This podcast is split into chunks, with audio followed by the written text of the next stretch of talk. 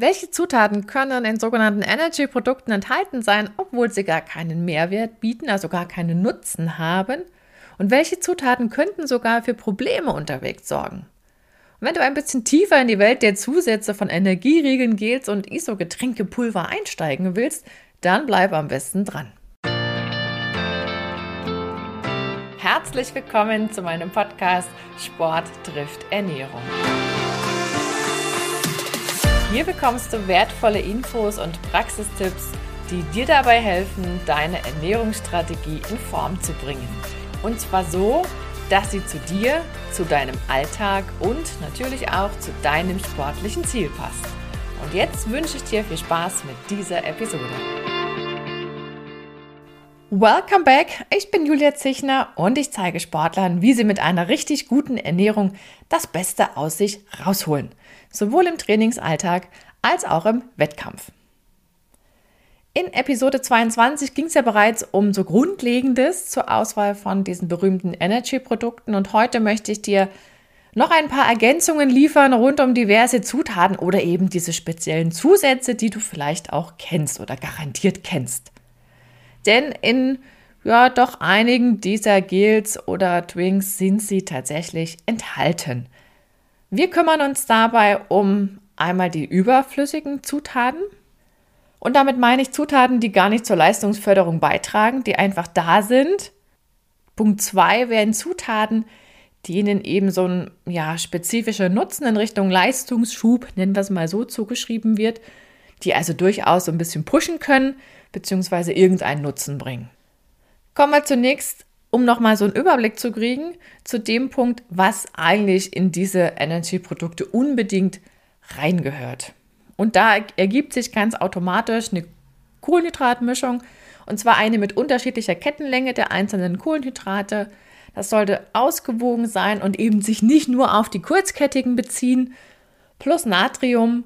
Und dann sind es eigentlich schon die Mindestanforderungen an Gels und Isotwinks.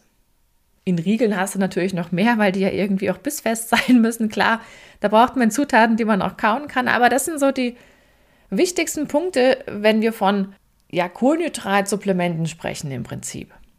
Aber es gibt natürlich auch viele Zutaten, die werden da noch so reingepackt.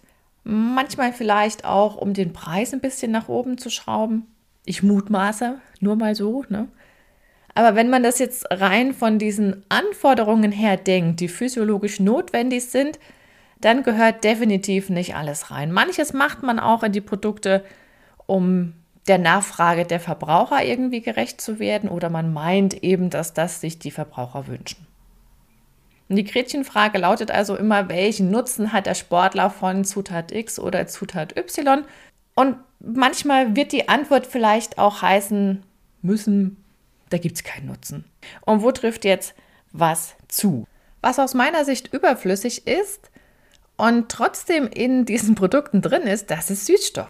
Wenn ich von einem Produkt spreche, was mir Energie liefern soll, dann entzieht sich das jeder Logik, dass man da eine Substanz reinpackt, die überhaupt keine Energie liefert. Aber das scheint gerade in zu sein, beziehungsweise auch die Sucralose scheint irgend so ein Hype gerade zu erleben. Ich weiß es nicht. Zumindest habe ich das festgestellt, dass das einige Hersteller einsetzen. Mir erschließt sich der Nutzen allerdings nicht, außer, und da, dafür stehen ja auch Süßstoffe, die tragen zu einem süßen Geschmack bei. Ja. Nur da stellt sich ja die Frage, muss ein Produkt jetzt noch süßer schmecken? Den meisten ist es eigentlich schon eh pappsüß.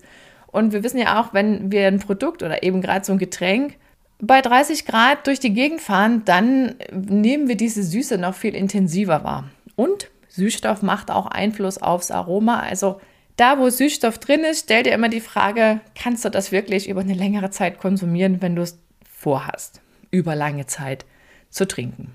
Das nur als Hinweis. Also Süßstoff braucht in kein kohlenhydrathaltiges Produkt oder in so ein Energy-Produkt, weil es schlichtweg keine Energie liefert oder weil der Süßstoff keine liefert. Farbstoff ist auch so eine Geschichte aus meiner Sicht überflüssig. Ne, du kennst ja vielleicht so Kirschgeschmack oder eigentlich ist es ja nur Aroma oder Berry, diese Sorten oder Orange, dann wird häufig noch ein bisschen irgendwas Rotfärbendes für Berry reingepackt oder für Kirsch oder Cherry, wie auch immer man das dann bezeichnet, oder Orange für eben Orange oder Orange.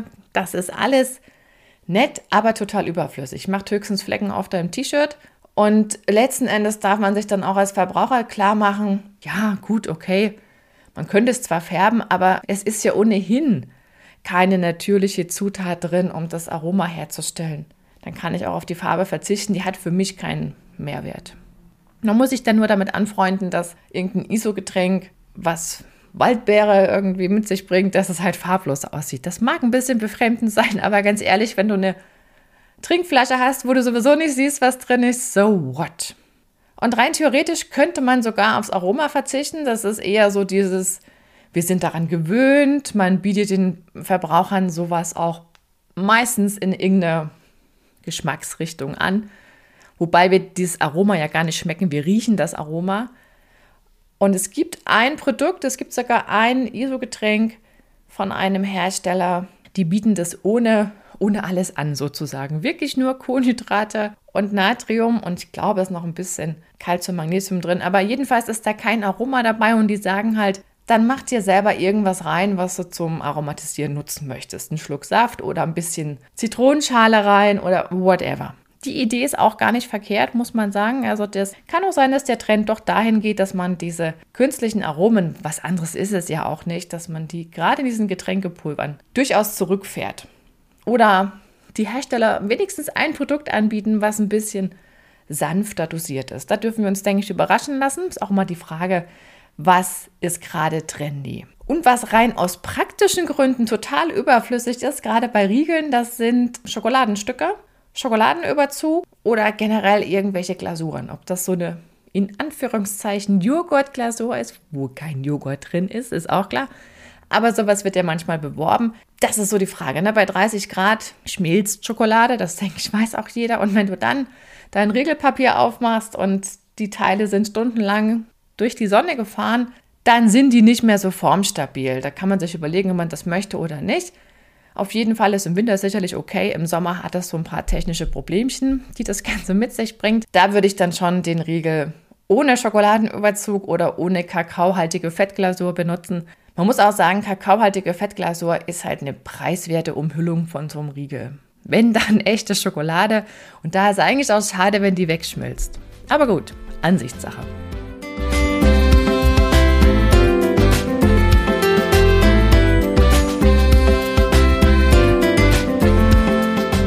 Ja, und dann gibt es noch so ein paar spezielle Zutaten, denen ein spezifischer Nutzen angeblich zugeschrieben wird. Vielleicht noch ein Gedanke vorweg. So einen echten Mehrwert oder gar messbaren Nutzen wirklich nachzuweisen, ist echt nicht einfach. Und das merkt man auch, wenn man sich mit so ein paar Studien beschäftigt zu bestimmten Zutaten. Die sind auch schnell widersprüchlich, heißt dann am Ende so viel wie, naja, so ganz genau wissen wir es nicht. Und du wirst auch merken, dass gerade bei dem Thema spezielle Zutaten und Sportler, da ist auch ganz viel Placebo-Effekt im Spiel und man weiß auch, dass ein Placebo-Effekt bei Sportlern besonders hoch ist. Da könnte man wieder sagen, okay, für den Kopf vielleicht ganz gut. Wenn das hilft, why not?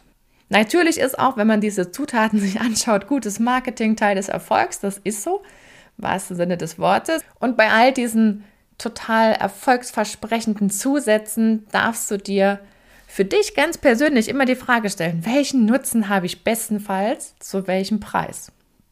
Und mit Preis meine ich nicht nur diesen ganzen finanziellen Aspekt, sondern eben auch den physiologischen Preis.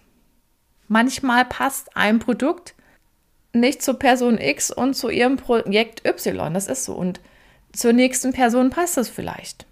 Nicht alles wird gleich gut von jedem vertragen. Welche Zutaten fallen jetzt konkret da rein? Was äh, gerade in Gels und auch in Getränken manchmal drin ist, vielleicht seltener in Riegeln, das sind die BCAAs, also die verzweigkettigen Aminosäuren. Die können wir an sich nicht selber herstellen, die sind essentiell, das stimmt erstmal. Aber die Frage ist ja immer, wie gut kann ich die während der Belastung wirklich verwerten und brauche ich die während der Belastung wirklich? Das ist das eine. Und das andere ist, wie verändert der Zusatz dieser Aminosäuren den Geschmack oder das Geschmacksprofil des Produktes. Ist manchmal gar nicht so einfach, das gut hinzukriegen. Da muss ich sagen, sind die amerikanischen Gelproduzenten echt top. Die kriegen das super gut hin. Die Gels sind ein bisschen dick, flüssiger, eigentlich wie Sirup, könnte man schon sagen. Aber da schmeckt nichts säuerlich. Da ist nichts, was so diese typische Aminosäure-Note ausmacht. Auf der anderen Seite darf man sich bewusst machen, ja, du wirst vielleicht nur davon profitieren, wenn du so richtig lange Hardcore-Ausdauereinheiten machst und selbst dann ist noch nicht ganz klar, ob wirklich alles dort ankommt, wo du es gerne hättest und dann auch diesen muskelschützenden Nutzen vielleicht erfüllt. Wenn man sich das mal überlegt, die Energiebereitstellung da beeinflussen wollen, ist bei den Zusätzen, die da drin sind, in den Produkten mit ein paar Gramm, marginal. Das ist so gering, das kann man nicht wirklich mitrechnen. Aber wenn es dir schmeckt und du es verträgst, so what? Macht keinen Schaden. Ob es den Nutzen bringt, den du dir jetzt erhoffst, sei mal dahingestellt. Koffein ist ja auch etwas, was gerade gerne in Gels, aber auch in wenigen Getränken ergänzt wird. Vorteil liegt auf der Hand, da geht es ja um so dieses In Gang kommen, Konzentration fördern. Bei Trainierten bringt es durchaus auch einen Vorteil für den Fettstoffwechsel, aber auch hier gilt, man müsste es vertragen. Und um das rauszukriegen, muss man es halt mal ausprobieren. Allerdings ist ja auch so, dass die Dauerkonsumenten von Koffein, also die Kaffeeliebhaber, die werden sich in gewisser Weise daran gewöhnt haben. Und dann braucht man natürlich auch ganz schön die Konzentration, um da überhaupt was festzustellen oder überhaupt was zu merken. Und das, was in diesen Produkten drin ist, gerade in Gels oder in, ja, in diesem einen Getränk, was mir mal unter die Nase gekommen ist, das hält sich in Grenzen. Es könnte höchstens zu viel werden, wenn du alles auf einen Schlag konsumierst. Also wenn du ein ISO-Getränk mit Koffein zu dir nimmst und dann noch in jedem Gel auch Koffein drin hast, maximale Konzentration und das über Stunden maximal mit Kohlenhydrataufnahmefähigkeit bedienst, dann kann es kritisch werden, aber ansonsten ist es gar nicht so einfach, sich da so stark zu versorgen, dass du auch wirklich diesen klassischen Effekt in großem Umfang nutzen wirst. Aber das musst du wirklich ausprobieren. Bei manchen reicht weniger, bei manchen ist es so, die brauchen halt einfach eine höhere Konzentration und dann darfst du dir nochmal vor Augen führen, für ihn führt ja dazu, dass es, dass die Produkte so eine gewisse Bitternote haben können. da kommt es wieder darauf an, wie gut kann man das technologisch hinbiegen, dass das nicht so sehr auffällt. Magen-Darm-Beschwerden sind gar nicht so häufig, weil ja auch die, die, die Konzentrationen gar nicht so umfangreich ausfallen können bei vielen Produkten. Denn die Geschmackskomponente setzt ja auch so ein bisschen eine Grenze. Man möchte ja auch kein Produkt verkaufen, was den wenigsten schmeckt. Darum geht es ja auch immer noch. Nicht nur um die Wirkung, sondern eben auch um diesen geschmacklichen Teil. Ja, und meist sind den Produkten, die dann Koffein enthalten, auch noch ein paar Vitamine oder Mineralstoffe zugesetzt. Das kommt aber wiederum sehr auf die Hersteller an, Manche meinen es da sehr, sehr, sehr, sehr gut und packen da so einen riesengroßen Cocktail rein, wo eigentlich auch schon klar ist, das schafft kein Dünndarm. Nicht in der kurzen Zeit, wo das Getränk mal vorbeirauscht. Und dann stellt sich die Frage, ist es mehr Belastung als Nutzen? Treibt es vielleicht den Preis wieder nur nach oben? Weiß ich nicht. Aber auf jeden Fall ist es dann umso mehr deine Aufgabe, das mal auszutesten, ne? ob du das Produkt oder ob du so ein Produkt über längere Zeit verträgst. Denn man darf auch nicht vergessen, während der Belastung arbeitet der Dünndarm ja noch ein bisschen langsamer und da ist die Resorption eh schwierig, weil ja die verminderte Durchblutung unseres Darms einhergeht. Du wirst das vielleicht nachvollziehen können, dass es manchmal schwierig ist, mehrere Dinge gleichzeitig zu tun. Und bei uns ist es ja auch so im Körper, wenn der Fokus auf Muskelarbeit liegt, dann liegt er eben nicht auf Verdauung. Beides gleichzeitig funktioniert nicht. Ja, dann sind mir noch so ein paar Zutaten begegnet mit einem gewissen Nutzenversprechen, wo man sich doch überlegen darf, kann das physiologisch irgendeinen Mehrwert bringen? Ich weiß es nicht. Und da ist eine Sache Pektin, ist mir in ISO-Getränken begegnet oder in einem ISO-Getränk. Und du kennst Pektin vielleicht vom Gelierzucker, ne, von der Konfitüre oder Marmelade nimmt man also auch zum Andicken von Flüssigkeiten, ist ein löslicher Ballaststoff. Und wenn du das jetzt dir in so einem ISO-Getränk vorstellst, dann ist, denke ich, auch klar, was passiert. Dieses Getränk ist nicht mehr so schön dünnflüssig, es wird ein bisschen dickflüssiger sein. Und da stellt sich die Frage, ob du das gut findest oder eben nicht. Vielleicht kommt es dann schwieriger aus deiner Trinkflasche rausgelaufen. Es bringt keinen Vorteil, das muss man klar sagen, der jetzt irgendwie mit deiner Leistung einhergeht. Und dann sind mir auch so ein paar sekundäre Pflanzenstoffe oder sagen wir mal, Pflanzenextrakte in einigen Gelprodukten vor die Nase gekommen und da darf man sich schon die Frage stellen, naja, welchen Effekt hat die Menge, die in diesem Produkt da drin steckt, jetzt tatsächlich? Die wird keinen Schaden machen, aber ob sie auch diesen Vorteil liefert, der da auf dem Produkt steht, das würde ich eher mit Vorsicht betrachten. Du darfst auch nicht vergessen, dass all diese sonderbaren Zutaten, die noch vermeintlich neu sind, zu denen hat man keine aussagekräftige Studienlage. Und meistens ist es so, dass die ersten Studien sehr wenige Probanden haben und dann ist das ohnehin nicht von so großer Aussagekraft. Und dann heißt es immer, wir müssen noch mehr forschen, noch mehr forschen, noch mehr forschen. Und je mehr man forscht und je größer das Panel ist, also umso größer diese Probandengruppe ist, umso mehr nähert man sich sehr, sehr häufig diesem Thema an, naja, hm, so richtig kann man eigentlich nicht bestätigen, dass es so viel bringt. Manchmal passiert es wirklich, dass dann rauskommt, ja, das hat einen positiven Effekt, aber das ist nicht die Regel. Und deswegen gehe ich da grundsätzlich sehr vorsichtig ran an solche Behauptungen und sage immer erstmal, oh, schön, klingt interessant, aber wir müssen abwarten, gucken, was da wirklich rauskommt im Laufe der Zeit und das heißt in den nächsten Jahren.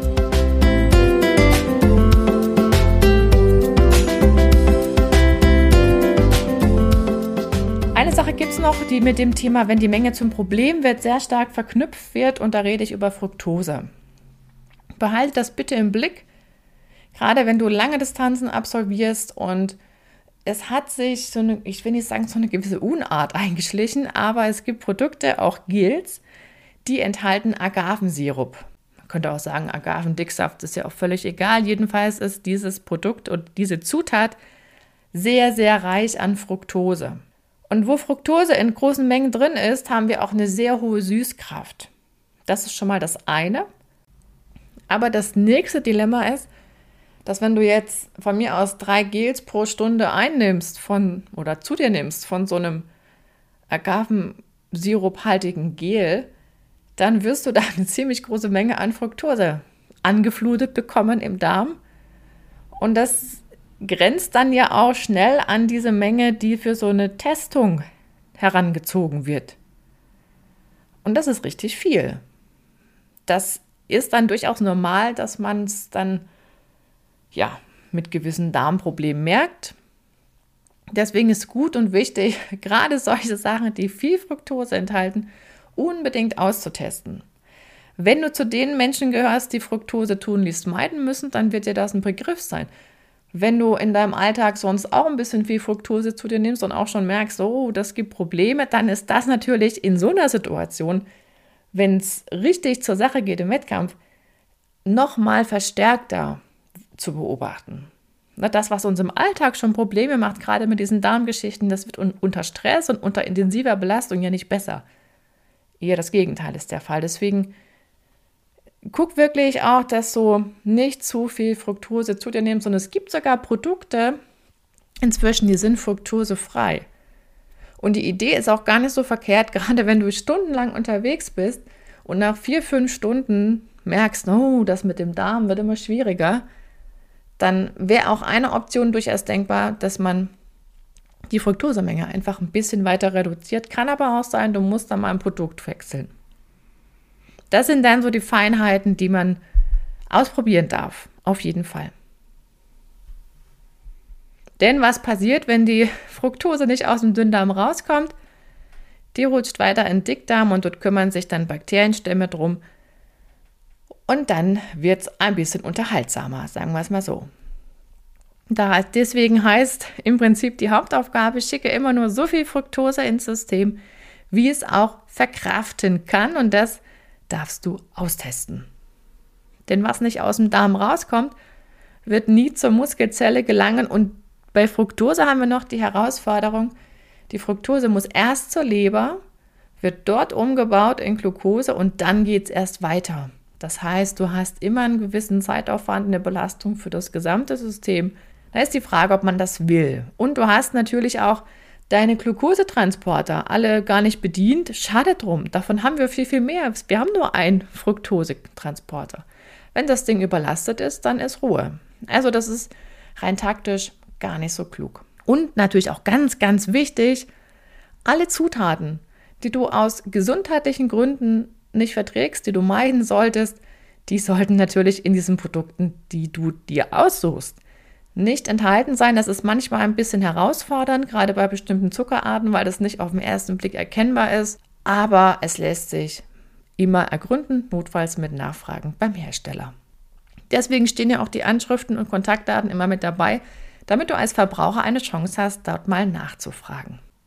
Nochmal zur Erinnerung, die beiden Fragen, die du immer dir im Kopf abspeichern kannst oder die du gerne mitnehmen kannst, wenn es um die Auswahl geht von diesen Produkten. Und zwar ist erstens die Frage, sind Probleme zu erwarten, wenn ich Zutat X in Menge Y zu mir nehme?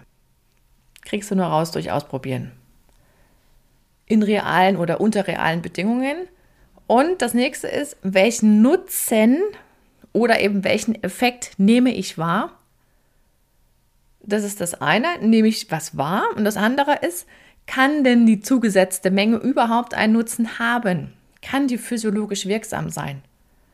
Manches ist ja nur Marketing. Das kennen wir auch. Das war ein anderer Bereich, aber das kennen wir auch vom Doping. Manchmal wird eine Substanz nachgewiesen, weil sie im Labor schon nachweisbar ist, aber die hatte gar keinen physiologischen Effekt in dieser geringen Menge. Das meine ich damit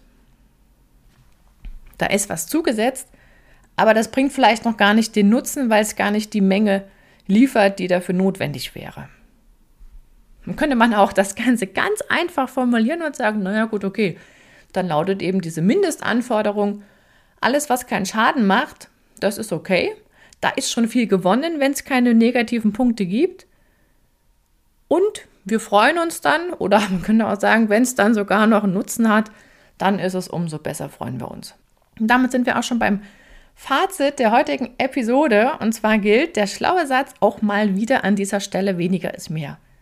Also je weniger Zutaten auf der Liste stehen, umso besser, umso wahrscheinlicher ist es, dass du das Produkt auch verträgst über längere Zeit. Und der zweite Punkt, Kohlenhydratmischungen mit einer unterschiedlichen Kettenlänge. Also wenn wir Dextrine drin haben, vielleicht auch noch ein bisschen hydrolysierte Stärke, gibt es ja auch inzwischen, plus Natrium, dann sind die Mindestanforderungen für Gels oder ESO-Drinks locker erfüllt. Und gerade auch nochmal erwähnt, manche Zutat, die da drin ist, die führt gar nicht zu einem nennenswerten physiologischen Vorteil, zumindest nicht in der Menge, die im Produkt enthalten ist. Und gerade bei Riegeln gilt ja auch, die sollten sich immer gut kauen lassen und keine Zutaten enthalten, die nicht vertragen werden. Das gilt gerade bei diesen ganzen Nussvarianten. Manchmal ist nur Aroma drin. Das ist ja noch okay für jemanden, der keine Nüsse essen darf. Das Aroma ist dann noch eine Option, aber man weiß ja nie, ob noch irgendeine Spur von irgendwas anderem drin ist. Deswegen ist es hier auch immer wichtig, dass man nicht automatisch auf Produkte zurückgreift, die unverpackt vom Her also nicht vom Hersteller, sondern vom Veranstalter angeboten werden. Vielleicht hast du ja in ein paar Wochen oder auch Monaten ein ganz spezielles sportliches Highlight vor Augen, wo du auf den Punkt deine Trainingsleistung auf die Straße bringen willst und deine Ernährung eben auch endlich mal auf den Punkt passen soll. Das lässt sich natürlich planen, beziehungsweise würde ich dir diese Arbeit auch abnehmen. Ich bräuchte nur ein paar Infos zu deinem Status quo und zu deinem Vorhaben oder eben deinem Ziel. Und Ergebnis der Geschichte wäre dann, dass du ganz genau weißt, was du vor deinem Wettkampf, währenddessen und auch danach am besten essen oder trinken solltest. In den Show Notes findest du einen Link zu all den Infos rund um den NutriCheck, so heißt das Angebot nämlich. Und das steht unter foodeducation.de slash NutriCheck und da kannst du gerne mal stöbern. Ja, und damit sind wir schon wieder am Schluss angelangt und ich freue mich, wenn du beim nächsten Mal wieder reinhörst. Bis dahin, hab noch einen wunderschönen Tag. Ciao, ciao, deine Julia.